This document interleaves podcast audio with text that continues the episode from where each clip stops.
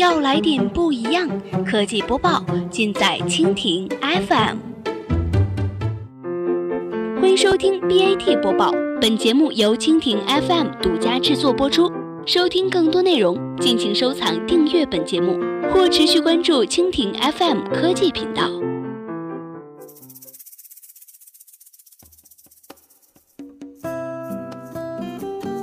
大家好，欢迎收听今天的 BAT 播报。今天呢，我们来关注一下阿里和腾讯的联手围攻，网易云音乐会因为版权问题而溃败吗？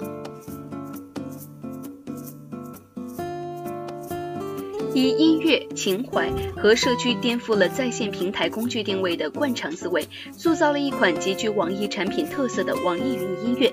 只是当年版权争夺失败，使得战果由他人尽享。今日呢，腾讯和阿里的联手必将令网易云版权的鸡肋戳到痛处。由此呢，情怀还是实用，用户的两难之处有可能决定网易云的未来。而若是版权的难关一直迈不过去，疾奔道路上的网易云音乐是否会止于小而美的现状呢？历史往往是由成功者改写的。现在网易云赞誉满满，使得用户和市场渐趋忘记曾经打造音乐版权擦边球的成长史。其实这也是一种商业原罪。当然，用户是不在意的。所以说，网易云凭借着产品体验和社区属性达到了三亿的注册量。可是不得不承认，正是这种漠视造成了对音乐人的最大不公。不过，如今腾讯和阿里正在使用正版的大旗敲打这个足以威胁市场格局的对手。尽管是出于商业竞争的目的，但是客观上对于版权的保护，直接改善了长期监管空缺所导致的混乱局面。这意味着版权问题尚未解决的网易云，不仅站在了正义的对面，而且很有可能因为大量资源的下架而面临着用户流失的问题。首先来看一看腾讯的态度和立场。一则，腾讯在二零一五年就和网易签售过转售协议，直至上个月突然发难，两方闹至法庭，尚未有定论。这明显可以看出腾讯的制约之意。毕竟后者的惊人成长速度已经印证了产品的吸引力。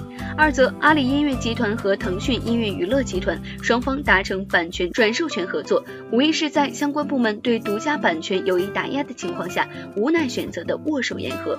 而腾讯此举一定程度上可以摆脱过于独家的质疑，有效缓解外部干预的压力。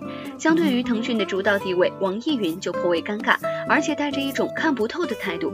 在一些采访中透露，多次强调。不差钱的情况下，网易云未能与腾讯达成合作的原因，并不是价格。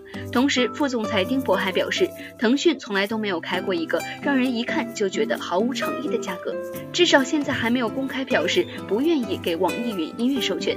这又排除了腾讯过分打压对手的某种可能。照这种说法呢，腾讯愿意授权，价格也不是不合理。那剩下的只是网易自己的问题，是网易云不愿意花钱吗？若是如此，其中一个考量很。可能就是一个字拖。在道歉说明中，网易云通常愿意拿下百分之一的下架量来缩小侵权带来的损失，如今又要放弃和腾讯的和解，这间接透露出他对于用户忠诚度维持的某种自信，成了和腾讯博弈的赌注。如果能够拖延时间，等到外部干预更加强势的时候，网易云可能更处于有利的局面。好了，以上就是我们今天节目的全部内容，感谢您的收听。如果你喜欢我们的节目，可以点击屏幕上方的星星来收藏我们的节目。明天同一时间，我们不见不散。